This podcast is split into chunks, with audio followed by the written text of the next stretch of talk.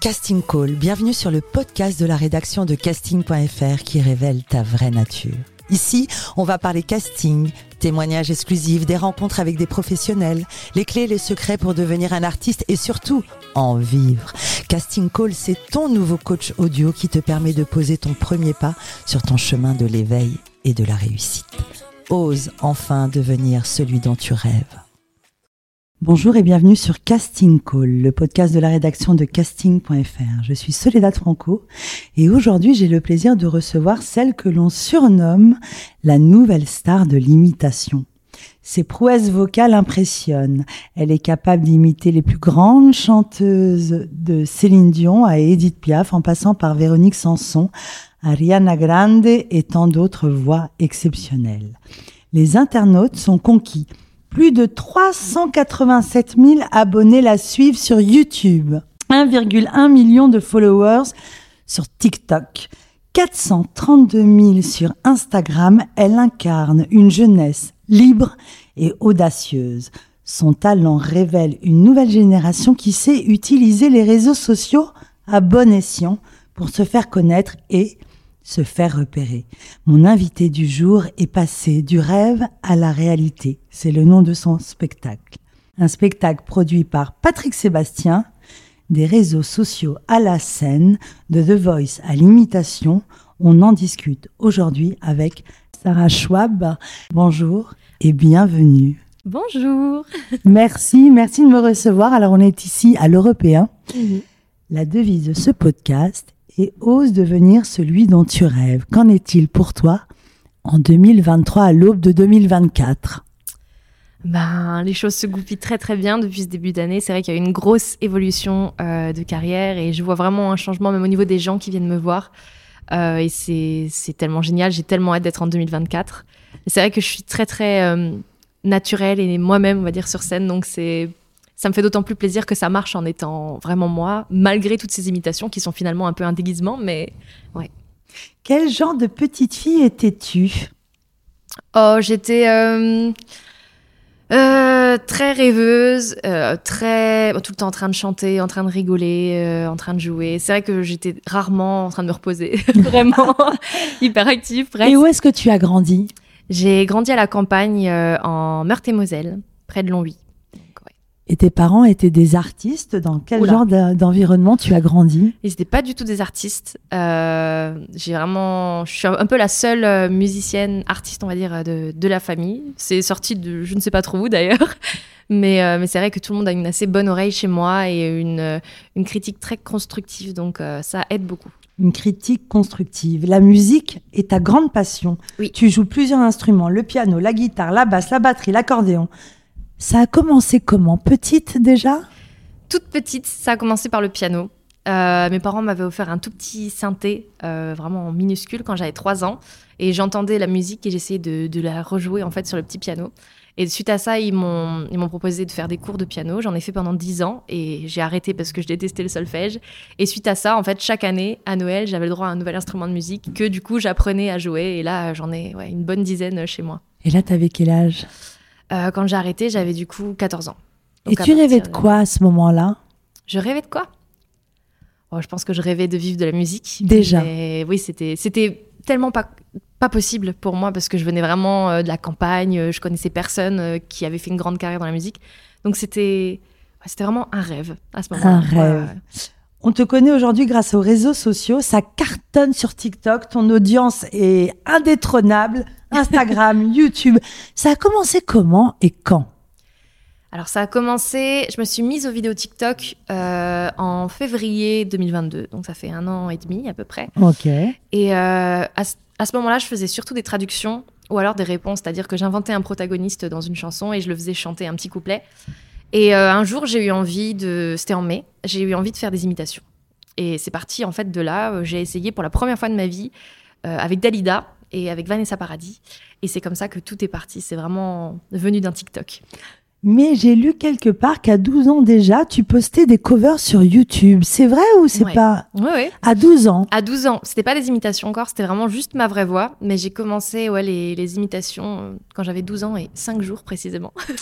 Incroyable. Euh, les imitations, les reprises, pardon. Les reprises. Et, euh, Et ouais, j'avais commencé ma chaîne YouTube avec euh, une vidéo de, de Adèle, une reprise de Adèle en piano-voix. Et c'est grâce à cette vidéo que j'ai été repérée par les casteurs de The Voice Kids. Et c'est là qu'en fait tout est parti. C'est c'est venu vraiment des réseaux sociaux. Et à ce moment-là, tes parents en pensaient quoi? Parce qu'Internet, en général, on dit toujours c'est dangereux, ça fait peur, le harcèlement, les personnes malveillantes.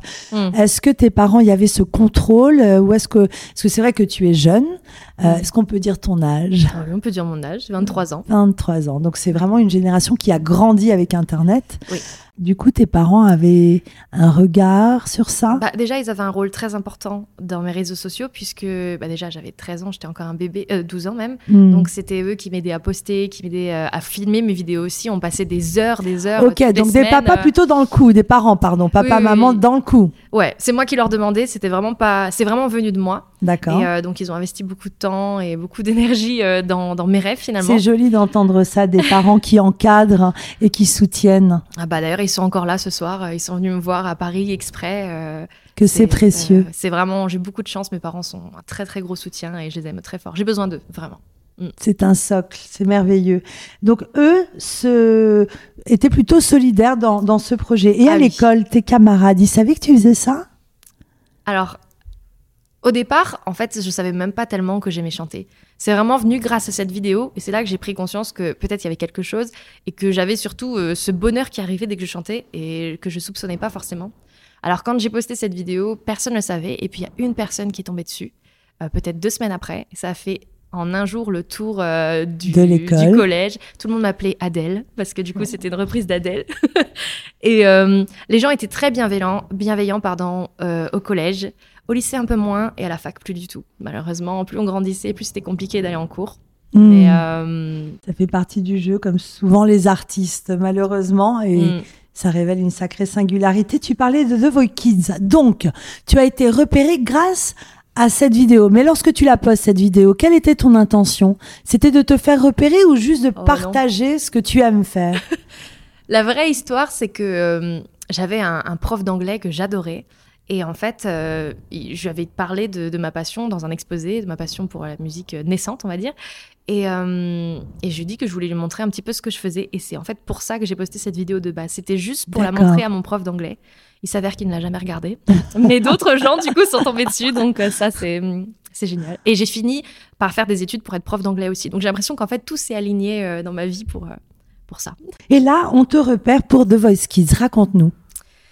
Bah, ça s'est passé, je pense, en mai, à mon avis, 2012, du coup. Euh, c'est ma maman, du coup, qui avait reçu un mail parce que c'était son adresse mail qui était liée. Et, euh, et on n'y croyait pas parce que The Voice Kids, ça L'équipe de encore. Bruno Berberet, c'est partout. C'est pas possible. Ils sont partout. C'est génial. Et, ouais, et on n'y croyait pas parce que vraiment, on avait vu que The Voice, euh, ça faisait peut-être deux ans qu'il y avait The Voice. Et, euh, et finalement, on a fait les tout premiers castings. Et puis, C'était euh, pour la saison 1. Enfin, une, ouais, la toute première saison. Donc, tout nouveau concept. Oui, oui. Une nouvelle émission. Ouais, ouais, ouais. Un saut dans l'inconnu, alors. Ah bah oui, et surtout que bah, comme j'avais 12 ans, j'aimais bien regarder aussi euh, les autres chanteuses euh, de mon âge sur les réseaux. Et en fait, je me suis retrouvée au casting avec toutes ces filles-là euh, que je regardais, que je suivais. Et je me suis dit, waouh, mais je suis où en fait? Et tu savais à ce moment-là ce que c'était qu'un casting? Euh, Oui, oui, je le savais. Je le savais parce que aussi j'ai toujours eu ce côté un peu donner le meilleur de soi-même tout le temps. Donc à ce niveau-là, j'y allais à fond. Mais euh, j'avais pas encore euh, conscience que ça allait donner quelque chose d'aussi énorme derrière. Je pense la télé, euh, tant qu'on l'a pas vécu, c'est vrai qu'on l'imagine pas. Il y a des caméras partout, euh, des gens qui, qui tiennent un micro comme ça tout le, tout le temps. Et à 12 particulier. ans, il faut avoir une sacrée confiance en soi ou estime de soi. Je ne sais jamais ce qu'il faut dire, mais en tout cas, à ce moment-là, est-ce qu'il y a eu un moment où tu as eu le trac? Est-ce que, où est-ce que tu Ah, Oui. où est-ce que, où est-ce que tu as trouvé tes ressources? Est-ce que tu t'es reposé sur ce talent parce que tu en étais sûr Parce que j'imagine, comme tu dis, face caméra, public, son, enfin, même si c'est des enfants, vous êtes dans des sacrées conditions pour l'avoir vécu. Bah, je pense que j'avais vraiment l'insouciance aussi de l'enfant. Donc, euh, ça me permettait aussi d'avoir du stress, mais sans pour autant l'avoir comme quand j'ai refait The Voice, par exemple, en étant adulte, où là, c'était euh, le jour et la nuit. C'était pas du tout les mêmes échéances et c'était vraiment différent. Mais- L'insouciance, tu veux dire par là qu'il n'y avait pas réellement d'enjeu? Tu participais, tu chantais sans réfléchir? Oui, je me disais, j'ai vis un moment cool. Je faisais vraiment abstraction euh, de tout ce qui pouvait arriver euh, par la suite. Et, euh, et je pense que c'est ce qui a donné ce moment aussi assez spécial quand j'ai fait The Voice Kids, c'est que c'était moi quand je le regarde maintenant, je me dis oh mais c'est un bébé quoi, je suis là et je suis toute contente avec mon petit piano, mais je sais pas, c'est dingue. Qu'est-ce que tu conseillerais à tous les jeunes, les enfants et ados qui veulent se lancer dans les castings pour réaliser leurs rêves, ceux qui veulent entamer une carrière artistique comme toi et qui rêvent, qui sont ah. au fin fond de la campagne comme tu disais. Qu'est-ce que voilà, c'est quoi le le truc que tu leur conseillerais? Par où commencer? Quoi faire? Par où commencer? Déjà, croyez en vous. Je pense que la persévérance, c'est ce qui a fait que je suis là aujourd'hui. Parce que si j'avais baissé les bras toutes les fois où ça marchait un peu moins bien, euh, bah voilà, ce serait pas arrivé. Beaucoup de persévérance et surtout, c'est pas parce qu'on réussit pas un truc du premier coup ou qu'on a des lacunes sur un certain truc qu'on peut pas euh, évoluer en travaillant. Moi, au début, euh, quand, quand j'ai commencé à muer, j'avais plein de notes qui sortaient pas. Je me dis ouais, mais j'arrive pas, c'est faux. Et puis finalement, maintenant, j'ai réussi à gagner, je sais pas combien de deux octaves facilement, quoi. Donc il faut vraiment travailler. Hmm. On recevait Gwendal, la Marimoutou, il n'y a pas ah, longtemps, qui nous a parlé de justement euh, ce problème de muet. Donc ça arrive aux femmes aussi. Oui, c'est plus léger, mais, euh, mais ça arrive, ça arrive. Moi, c'est vrai que j'avais la voix un peu plus... Euh, en plus, j'avais des bagues avec des élastiques. Donc c'est vrai que j'ai en fait compensé ma façon de chanter par la façon dont je mettais ma mâchoire, etc. Donc quand j'ai enlevé ces bagues et qu'en plus de ça, j'ai mué, ma voix était complètement différente. Et j'ai dû vraiment réapprendre à chanter d'une façon ou d'une autre. Et euh, c'est peut-être ça qui m'a un peu aidé pour les imitations plus tard, je sais pas. finalement, finalement les difficultés ou les échecs mm. considérés comme des échecs sont souvent, encore une fois, euh, des ressources.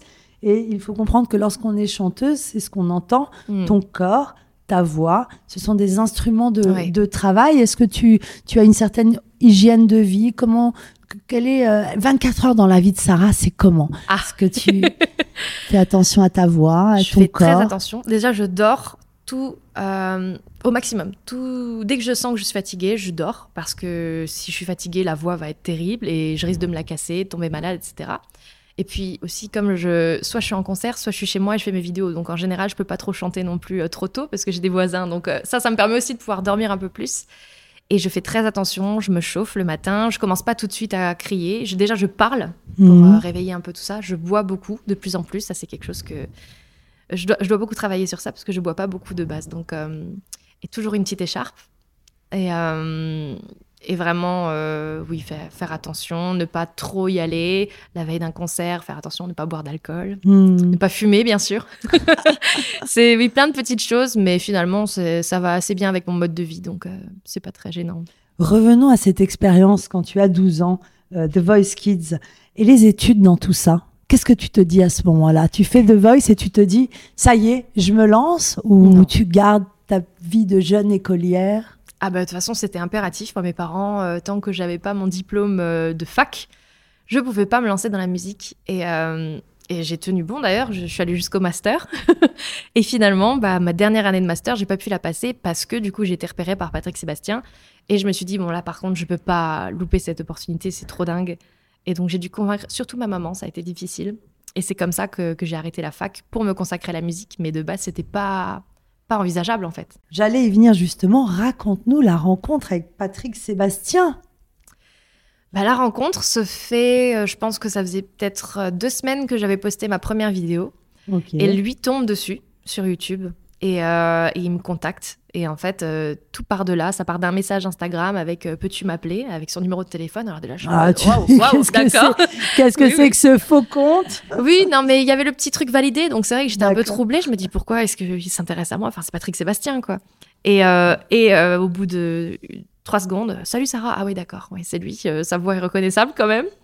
Et là, j'ai compris. Et en fait, trois jours après, j'étais dans son bureau à Paris. Et il avait regardé toutes mes vidéos. Incroyable. Et même mes vidéos avec ma vraie voix. Et ça, c'était aussi quelque chose qui, l'intéressait. Il, il m'a proposé de, de, me produire tout de suite. Et il avait déjà une idée de spectacle euh, que je fais d'ailleurs ce soir et que je fais maintenant en tournée. Ce spectacle-là qui est arrivé en trois jours seulement en regardant mes vidéos. Du rêve à la réalité. ouais, du rêve à la réalité. Tu connaissais Patrick Sébastien Tu connaissais son travail? Bien sûr.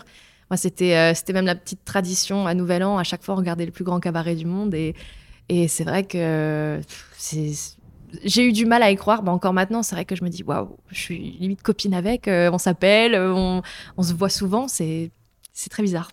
Ce n'est pas à toi que je vais raconter qu'il a repéré des gens comme euh, ah Jean Dujardin. Ah, je sais, je sais, oui. Et tant d'autres.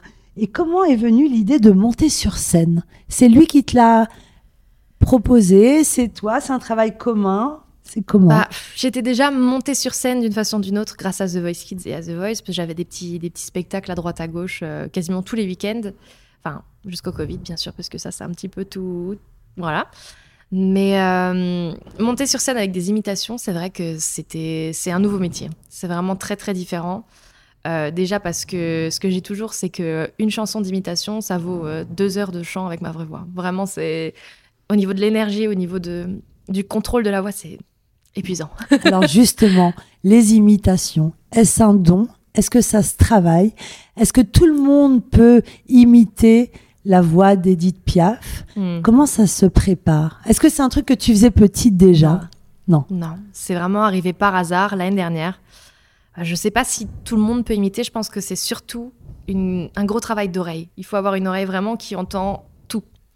Et, euh, et moi, enfin, on m'a dit que j'avais l'oreille absolue. Je pense que c'est ce qui a beaucoup aidé euh, aux mm. imitations. c'est vraiment, on entend quelque chose, on l'analyse, c'est un peu comme une autre langue, et puis on la ressort euh, avec notre voix. C'est compliqué. Mais je pense que, voilà, moi je vois les premières vidéos que j'ai postées et ce que je fais maintenant, en un an, euh, c'est le jour et la nuit. Donc, bien sûr, tout le monde peut peut-être avoir des petites imitations quand même à droite à gauche en travaillant beaucoup. Du rêve à la réalité, tu te rends compte que tant de d'artistes rêvent d'être repérés, mm. d'être produits. Revenons aux réseaux sociaux. C'est comme ça que tu nous racontes que tu t'es fait repérer pour The Voice Kids, que tu t'es fait repérer par Patrick euh, Sébastien. Tu cartonnes sur Instagram et TikTok. Euh, c'est quoi la recette pour réussir sur TikTok? Est-ce que, est que ça se travaille? Est-ce que ça se réfléchit? Mm. Est-ce que... Ouais, ça se réfléchit. Moi, j'avais, euh, quand j'ai commencé les vidéos TikTok, j'avais vraiment mon emploi du temps avec, euh, on va dire, des vidéos stratégiques par jour. Je sais qu'il y avait certains jours où les gens étaient plus actifs, un certain profil de personnes. J'essayais de poster par rapport à l'âge des gens. Mais ça, tu t'es formé à ça ou tu l'as fait J'ai analysé les profils des gens, j'ai analysé plein de choses. Et euh, c'est comme ça que tout est venu. Et surtout, j'ai posté tous les jours. T'as posté tous les jours Pendant un mois, j'ai posté tous les jours. Au départ, je faisais 1000 vues. Après, j'ai commencé à faire 2000 vues, nanana. Jusqu'au jour où j'ai une vidéo qui a fait 150 000 vues en 24 heures. Et là, j'ai dit, ah, ça y est, ça a été envoyé à suffisamment de gens. TikTok me propose, donc euh, je vais pouvoir vraiment mettre le contenu que je veux. Et puis c'est comme ça que ça allait très très très très très vite et qu'en un an je suis passée du coup de 1000 abonnés à 1 million 2 presque. Donc finalement ta recette à soi, à toi, c'est d'avoir observé, analysé, mm. travaillé et tout ça toute seule. Les vidéos que tu postes, c'est entièrement toi qui les fais. C'est entièrement moi. C'est un travail incroyable. Ah bah c'est c'est un travail qui me prend toute ma journée la moindre vidéo, c'est au minimum 5 heures facilement. Parce qu'après, je fais aussi le clip, et puis il faut que je colle la voix sur l'image, que je, que, je, que je fasse en sorte que le son soit bon aussi. Enfin, c'est très, très compliqué. Très compliqué. Mais j'adore faire ça. Vraiment, quand je poste une vidéo, je me sens, je me sens bien, je me sens fière et euh, complète. Donc, tu as étudié l'algorithme carrément Oh, à l'époque, oui. Mais l'algorithme me surprend de jour en jour. C'est vrai que ça devient compliqué. Euh, TikTok, euh, ça change beaucoup. Euh, donc il, faut toujours se renouveler, je pense, pour ne pour fidéliser sa communauté, d'après toi, il faut toujours se renouveler. Toujours se renouveler et essayer d'être quand même souvent en interaction avec eux. Moi, ce que j'aime faire, c'est répondre à des commentaires. Par exemple, tu peux faire chanter Céline Dion sur une chanson paillarde, et ben hop, je l'ai fait. Ou alors tu peux faire chanter plusieurs chanteuses sur une chanson de Mylène Farmer, je l'ai fait. Donc voilà, c'est prendre en considération les commentaires des gens, y répondre et, euh, ouais, essayer toujours de faire du contenu euh, intéressant et qui accroche tout de suite. Lorsqu'on t'écoute, euh, Sarah Schwab, tout semble facile, tout semble... Est-ce qu'il y a eu des moments dans ta carrière où tu as eu des grands moments de doute, où tu as dit c'est pas pour moi, je vais tout lâcher, je vais vaciller? Bah, c'est encore un peu tôt parce que du coup, ma carrière est fraîche. Ça fait que un an.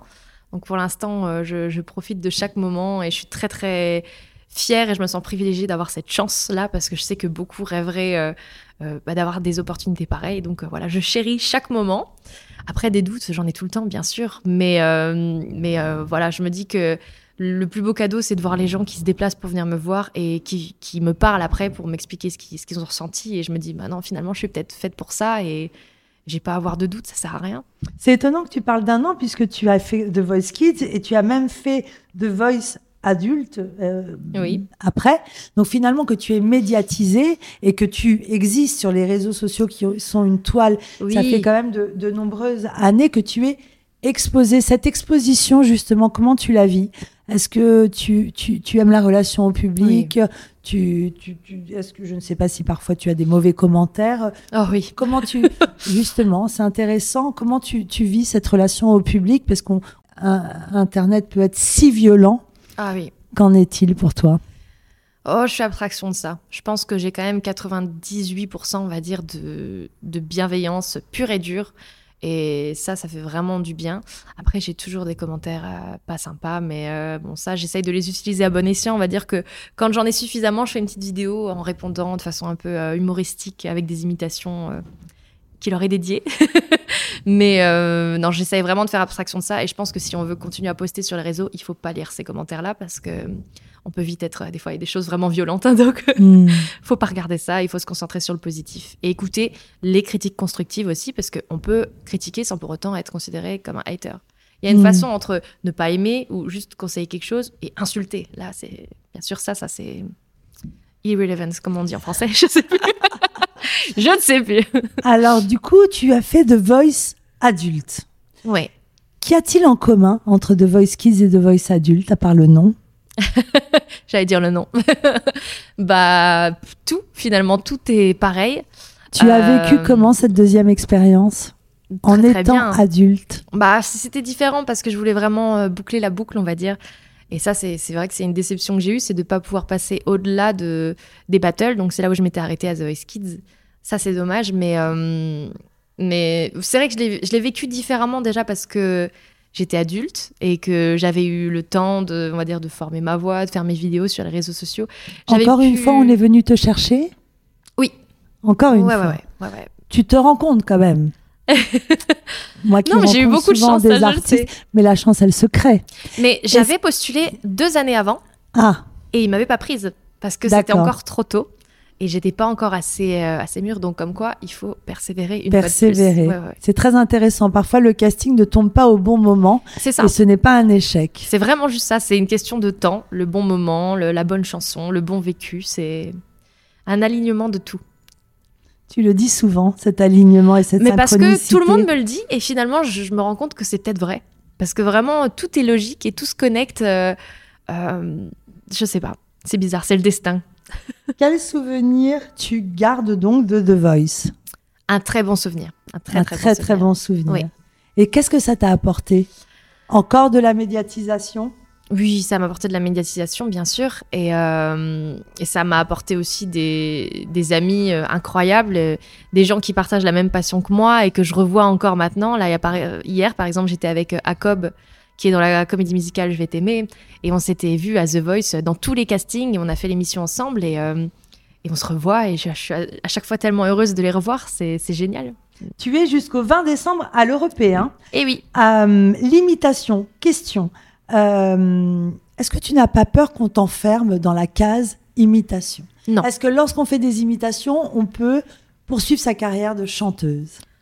Alors, tous les imitateurs, j'en sais rien. Moi, je, je mets un point d'honneur justement depuis le début à garder ma vraie voix, à la mettre très souvent sur les réseaux sociaux et surtout à la mettre dans mon spectacle. C'est très important pour moi parce que avant d'être imitatrice, pardon, j'ai été chanteuse et je le suis encore et je me considère encore comme une chanteuse. Donc, euh, je pense pas qu'on puisse m'enfermer dans cette case-là. Donc Non. tu vas encore nous offrir des projets solo Ah ben, je l'espère avec bien, oui. tes chansons à toi. Ouais, ouais, j'adorerais, ouais. En quelques mots, explique-moi, raconte-nous le spectacle. On l'a vu ici avec mon équipe et on était absolument subjugués.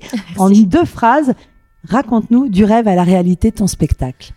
Ouais, c'est l'histoire d'une jeune fille dans sa chambre qui rêve de devenir une grande chanteuse, alors qui les imite. Et, euh, et voilà, il y aura des petits euh, intervenants par-ci par-là. Il y a un voisin qui toque souvent parce que je chante un petit peu trop fort. Et puis, euh, il y a ma maman aussi qui me conseille certaines chansons, etc. Donc, ouais, c'est ma vie en fait. Ne serait-il pas question de ta propre histoire Complètement. Sarah, pour finir, que dirais-tu à la petite Sarah? Oh là là. Euh, J'aurais trop de choses à lui dire, ça prendrait beaucoup trop de temps, je pense. Mais je dirais bah, merci de, de ne pas avoir baissé les bras et euh, d'être toujours là assez souvent parce que c'est vrai que j'ai pas tant changé que ça. Et, heureusement, c'est ce qui me permet aussi de garder un peu les pieds sur terre et euh, de garder, on va dire, cette, cette insouciance et d'y aller vraiment, de prendre le positif et, de kiffer mon moment. kiffer son moment. C'est ça. Merci Sarah pour ce bah, délicieux moment. Et on vous laisse aller sur scène dans quelques minutes. Bravo et merci.